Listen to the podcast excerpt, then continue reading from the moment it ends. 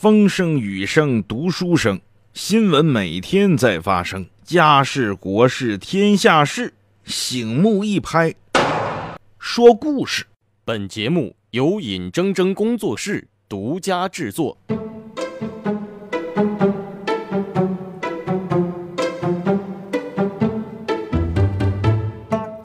学说故事，今天给各位说说这大学的金字招牌。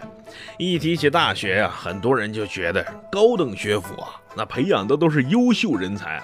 那大学本身呢，就自带的一种气质，无论是严谨也好，传统也好，传承也好，先进也好，哎，你都觉得呀，很多人会把这个大学本身赋予更高的一种道德期待。你比不用说大学，你就是大学生也是一样嘛。你说你上车不让座，人一听你大大学生念大书的，你这不是上车不让座？你怎么能这样呢？你看，这就是老百姓心目当中对于大学以及高等知识分子。高级知识分子的一种期待，当然也有人说了，现在这大学实在是太多了，这大学生啊，这大学多如狗，硕士满地走嘛。可是不管怎么说，人们对大学的那种尊敬以及敬仰还是没变的。可是这尊敬敬仰没变，这架不住大学自个儿糟践自个儿啊。怎么回事呢？在今年武汉的暴雨洪涝灾害当中啊，武汉有两所高校：武汉职业技术学院、武汉理工大学南湖校区，因为在附近路段发生严重积水的时候，对绕行车辆违规收取停车费，构成了不执行政府定价和政府指导价格的违法行为，分别处以两百万和两百呃和五十万的罚款。这两所高校合在一块儿。整罚了两百五，哎，你看这个数啊，我不知道是有关部门是刻意为之啊，还是纯属巧合，这个数就说明了一定的问题。那这两所高校在洪灾中表现，很多人觉得这他妈就是让人大跌眼镜。你是高校啊，你在这儿发这个灾难财，趁着大水你捞钱，这我们普通老百姓都干不出来这事儿。谁说要是趁着大水我救一个人，你得给我多少钱？那都得让唾沫淹死。你这个大学你怎么这样呢？其中武汉理工大学，人家可是响当当的二幺幺高。高校就是传说当中的重点高校，你居然干这种事儿，很难让人相信你是因为这个，你能你培养出来的人才他能高到哪儿去？你你就不配当高校，你就是中校或者小校，你可能就是这个，因为在老百姓心目当中，这个大学高校。它的资源被默认为社会资源的一部分，也就是说，有见识的人说：“你看看人家美国的高校，很多美国大学是没有围墙的，谁进都行，也不收钱。”好了，即便你说我想创收，对吧？因为学费不让涨，你还不让创收吗？对不对？那我我我捞点钱行吗？那你也得依法依规捞钱呢，依法依规的赚钱。我车辆绕行你们学校。我连半个小时都待不上，十五分钟以下是不准收费的。你这明显的就是跟政府相关规定对着干，要不然怎么能罚你款呢？哎，那有人就说了，说这个呀，我得替高校喊个冤。为啥呢？不是那些有风骨的教授干的，不是那些有气节的老师干的，不是那些有良好的个人素质的领导们干的，这就是行政部门自己想搞点钱嘛。你想想，管后勤的，呃，这个管校园的，就是所谓的这个像物业公司一样的部门，他不就是想自己捞点钱吗？哎，这个冤枉我可不替高校喊，为什么呢？因为在老百姓心目当中。我不知道你是哪个部门的，我也懒得去分析。只要你干出了这个事儿，哪怕是个保安的私人行为，我都觉得是你这个高校在干的事儿。所以我说，高校的这个金字招牌啊，真的是不禁糟践，也不禁折腾啊。换句话说，这个两个高校被处罚了，被处罚之后呢，这个收费的行为是戛然而止了。可是高校的精神该如何回归呢？不仅仅是这两家高校最近在风口浪尖啊，北京师范大学最近这两天也不太平，因为北师大校友叫季呃叫邱季端，他把他个人收藏的这六千件古陶瓷捐给了母校北京师范大学。哦，据说好值钱了，从这个汉唐时期的、魏晋南北朝时期的，甚至两宋的、元明清的各个窑口的，甚至是罕见的孤品，都捐给母校了。这母校一看，哈，我这个出去的学子是吧？这么有这么有感恩之心是吧？就差热泪盈眶唱首感恩的心了，怎么办呢？无以为报，捐了六千件古董，那了不得呀！我给你建个纪念馆吧。这个纪念馆的名字就叫秋季端纪念馆。消息一出啊，在平民老百姓的心目当中无所谓，反正你们高校自己愿意玩，那是你是玩去。可是引发了文博圈和历史学界的强烈质疑啊！有人说你这个北师大你不长长眼睛，你不看看现在古玩界哪儿还有人有这么大手笔，六千件古董甚至孤品，说出手就出手，说捐就捐，这可能吗？有人就说了。别都是赝品吧？什么叫赝品呢？俗话就是别是假的吧。同时，有专家和学者指出，大学你要建博物馆是非常严肃的一件事儿，建议在收藏与展出上述捐赠品之前，应该严格把关。获捐之前，应该有第三方而且具有公信力的鉴定单位参与。大学建立博物馆，应该到文保单位进行备案。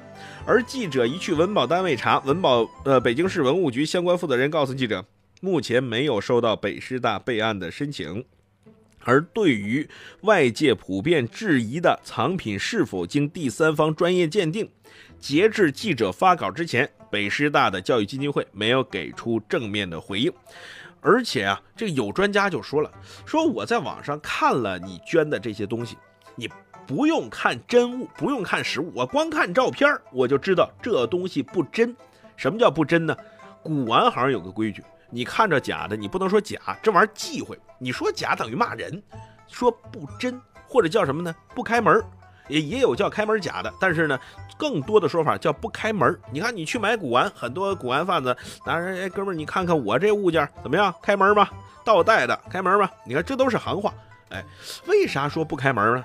他举了一个小例子，说：“你看，你捐了一个大瓶吧，说是明朝的大瓶，明代的大明，那上面有款儿，这款儿怎么写的呢？大明永乐皇帝朱棣御赐某某国王赏用。哎，他说这个做的呀就不真，为啥呢？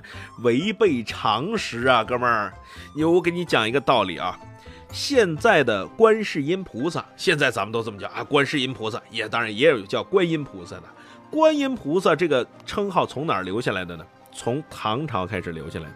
为了避讳，唐朝有个皇上叫李世民，他说我叫李世民，你叫观世音，那咱俩是平辈儿呗？那不行，把这字给我抹了，避皇帝的讳。你看，观音菩萨在佛教里边。那是响当当的人物，那是一尊大菩萨。也有人说他已经成佛了。就这么至高无上地位的佛爷、菩萨，都得避皇上的讳，何况一只大瓶啊！你在上面直接打上“大明永乐皇帝朱棣”，就是四帝燕王扫北那个朱棣这个皇帝的名字名讳，你直接给印到瓶上。按照明朝皇上那二百五的性格，基本上瓶子摔得粉碎，这不用提了，窑口就给你毁喽。然后呢，跟这个瓶子有关的人，对不起，抄家没产，株连九族，刨坟掘墓，挫骨扬灰，什么意思呢？就是我把你这些人都杀了还不行，我得让你在这个世界上就好像从来没存在过一样，让你化作一缕青烟。什么叫刨坟掘墓？把你们家祖坟都给刨了，然后把你们家祖坟老祖宗都给拽出来，拽出来之后，那那人死多年都已经不成样了，磨成灰，扬到土地里面，尘归尘，土归土，因为你避没没没有避皇上的讳，这叫做欺君罔上。就那个时候，那个时候皇帝就已经牛到这种程度。当然，咱们也可以说是二百五的这种程度。你别管他是牛还是二百五。反正没有这么做的，没有这么干的。换句话说，你这瓶本身它就不开门那么当然了，这个邱继端先生说呢，谁说我这是假的？我是经过了什么什么检验的，甚至经过了碳十四跟踪检验的，我这个这都是真的，这六千件都是真的。我藏品上万、过万的藏品，我捐给母校六千件，怎么了？我这没有没没没有假的，谁说我是假的？你们小心点，没有根据造谣，我告你。哎，这个邱先生呢，也只能表达出这样的，就是反正呃，不排除用法律的手段追究造谣者的责任。这个是真是假，咱们暂且不提，按下不表。我想说的是什么？还是跟高校的金字招牌有关。就是当一个高校给一个人拿一个人的名字命名教学楼也好，命名实验室也好，命名一个博物馆也好，这叫什么呢？这叫给这个人的一个背书。那么这个人，这邱先生多大呢？估计现在有这么的高成就，五六十岁，差不多了吧？那么这个人的一生还没走完，你怎么知道在未来的十几年甚至几十年当中，他不会身败名裂呢？他不会以身试法呢？哎，你怎么能预判？未来是不确定的，所以高校在给任何一个人背书的时候，都必须要谨慎，不仅仅是建博物馆。好了，那么我们再心里阴暗一点吧。北京师范大学有一个我的博物馆，以我名字命名的。这老哥手里边有过万藏品呢，那你说他的藏品是不是被很多人默认为这就是真的呀？因为你看人家在北京师范大学有博物馆，他手里能有假东西吗？能有不开门的东西吗？那你说他的藏品会不会因此而升值呢？他这个人的身价会不会因为你母校的背书因此身价倍涨呢？这背后的逻辑，北京师范大学的那些领导会不会想得到呢？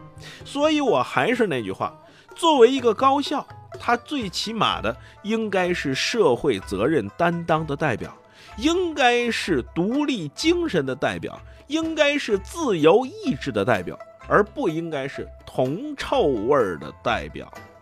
所以我说，任何一所高校，它的那块金字招牌竖起来不容易，想毁掉太简单。这也许就是咱们古人常说的“创江山容易，守江山难”吧。好了，各位，今天的学说故事先给各位说到这儿，咱们下回接着说。